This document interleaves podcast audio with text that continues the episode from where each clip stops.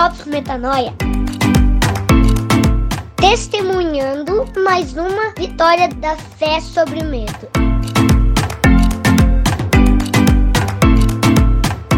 Oi, eu sou a Mari e esse é o Drops Metanoia. Seja muito bem-vinda, seja muito bem-vindo. Nesse espacinho de meu Deus, a gente reserva aí uns 10 minutos para refletir né, sobre algo que nos traga crescimento, que faça a nossa vida florescer. Aqui a gente fala sobre espiritualidade, se você não conhece o podcast Metanoia, e nesse programa em particular, são pequenos fatos, pequenas percepções que a gente reparte com vocês e que trazem, né, uma nova perspectiva sobre algo que a gente não pensou antes, mas que pode afetar o nosso dia a dia, pode tornar nossa, nossas perspectivas mais fluidas, mais construtivas e falando difícil, blá blá blá blá blá. Isso aqui é um pequeno tempo para agregar na sua vida e eu nunca gastei tanto tempo para fazer a introdução de um Drops Metanoia, gente. Me desculpa, eu vou direcionar o rumo da prosa então para o que é que interessa. Então, Ontem eu tava conversando com dois amigos, eu tava fazendo um Zoom, uma reunião de treinamento sobre o Reino de Amigos. Para quem não conhece, o Rodrigo Maciel fundou com vários amigos um movimento faz uns sete anos, que já tem uns 40 mil participantes pelo mundo em vários países e lá lá lá. E realmente esse Drops eu tô falando tanta coisa que eu não vou falar do fato em si, mas eu vou falar sim, porque Deus é mais. E o fato é que eu estava dando um treinamento junto com uma amiga para um, um, rapaz que eu admiro muito, respeito muito, um, um sábio. E, e aí ele estava interessado né, em passar adiante o ciclo e, enfim, nossos estudos sobre o reino e tal. E aí a gente estava conversando porque ele é um cara muito inteligente, muito, muito espiritual, muito focado, assim, né? Naquilo que é invisível aos olhos, se dedica muito à filantropia, à família dele maravilhosa. E aí, quando a gente encontra né, pessoas com esse nível de profundidade, com esse nível de comprometimento, com certeza as conversas são incríveis, são maravilhosas e a gente estava conversando sobre mistérios do universo e tal.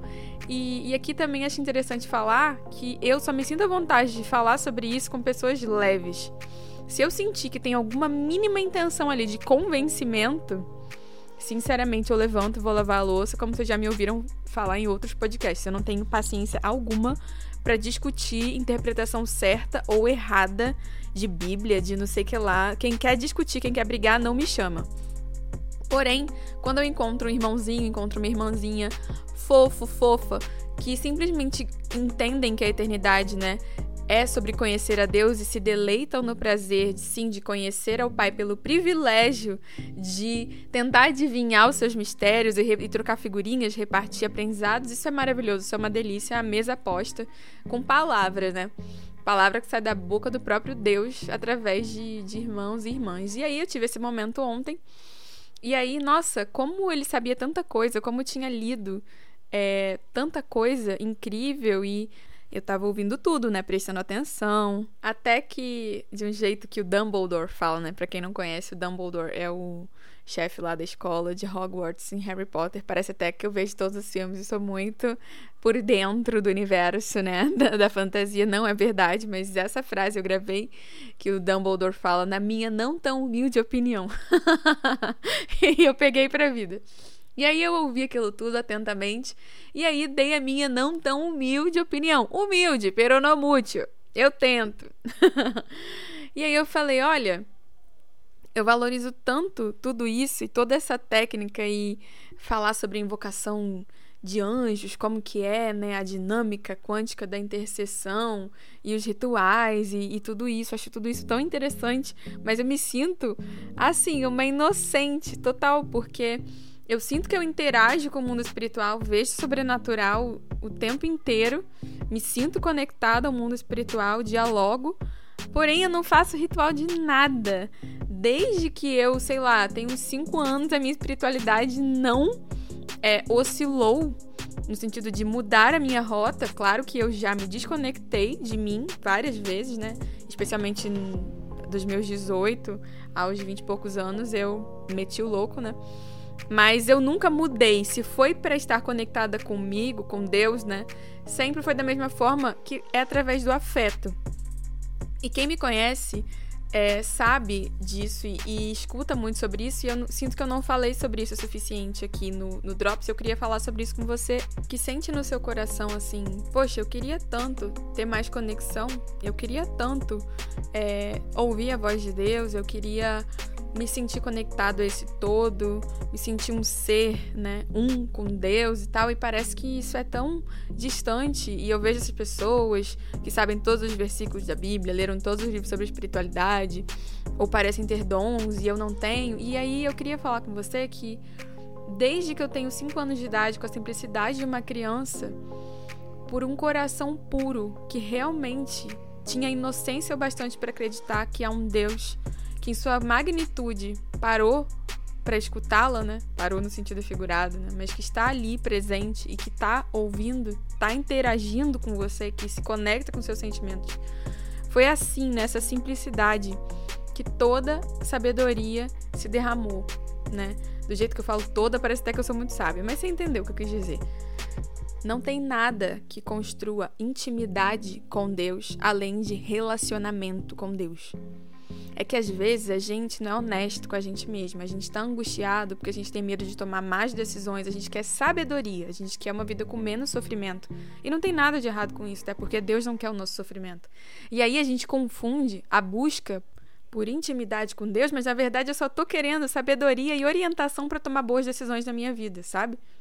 E eu queria te dizer como foi comigo na prática. Eu sinto que eu construí uma intimidade tão forte com Deus em momentos de extremo sofrimento desde a minha infância. Ele sempre foi meu socorro de intimidade, de coração, com coração e mais nada. Coração, honestidade, mais nada, como eu aprendi com a minha mãe. E aí, pelo trabalho, pela observação da vida, por você estar presente no seu dia a dia, estar ali concentrado, dando o seu melhor, você vai tendo clareza, tendo sabedoria, né? Os, os, evangélicos falam o Espírito Santo vai te ensinando, outros falam que a consciência vai expandindo, mas não importa. O fato é que a sabedoria que você busca para tomar boas decisões, ela vem de uma percepção clara do seu dia a dia. Quem trabalha colhe sabedoria, como você falar, por exemplo, com um camponês do Piauí, como já tive oportunidade de falar, aquelas pessoas que acordam todo dia 5 horas da manhã para plantar e terminam e cuidam da própria terra, elas desenvolvem uma sabedoria absurda em contato com a natureza e a observação da natureza. Então, para tomar boas decisões, basta observar e trabalhar no seu dia a dia com calma. E é muito triste quando as pessoas confundem né, essa sabedoria essa necessidade de aprender a tomar boas decisões aqui na Terra com intimidade com Deus, sabe? Como se intimidade com Deus fosse para aprender a fazer as coisas e aprender a fazer as coisas te desse, te permissão e te desse uma senha para conseguir falar com o diretor do universo que vendo seus resultados ia conseguir te dar mais orientações e você ia crescer, crescer e ser promovido na loteria da vida, sabe? É triste ver as pessoas nesse ciclo chamarem isso de vida espiritual. então vamos organizar aqui o coreto. Tá com saudade de Deus? Ele tá aqui, ele tá aí, ele é onipresente, ele te ouve. Ou a minha vida é uma mentira, ou ele te ouve agora e o seu coração, qualquer chama, mínima chama, por mais que seja uma chaminha de uma vela pequenininha que haja no seu coração agora, ela tá conectada ao coração dele e ele te escuta, conversa. Se a sua necessidade é tomada de decisões, eu poderia te recomendar o Google ou bons livros, mas eu vivo aquilo que eu li uma vez e mudou a minha vida, que é busque o reino de Deus e a sua justiça, e todas as coisas serão acrescentadas. Eu não poderia aqui te dar uma rota de sabedoria diferente daquela que começou no coração de uma criança que acreditou que estava sendo ouvida e que estava sendo cuidada. E eu me emociono porque eu só posso testemunhar e agradecer a Deus por todo o cuidado, além de todo afeto. Porque para mim, todas as conquistas, toda a sabedoria, toda a riqueza, tudo se não tivesse a convicção dessa chaminha do meu coraçãozinho conectada com a chama do sol, do universo inteiro, nada faria sentido. E aí eu entendo nas palavras de Paulo que fala: não adianta entregar o corpo para ser queimado na filantropia, dar tudo para os pobres, pintar acontecer.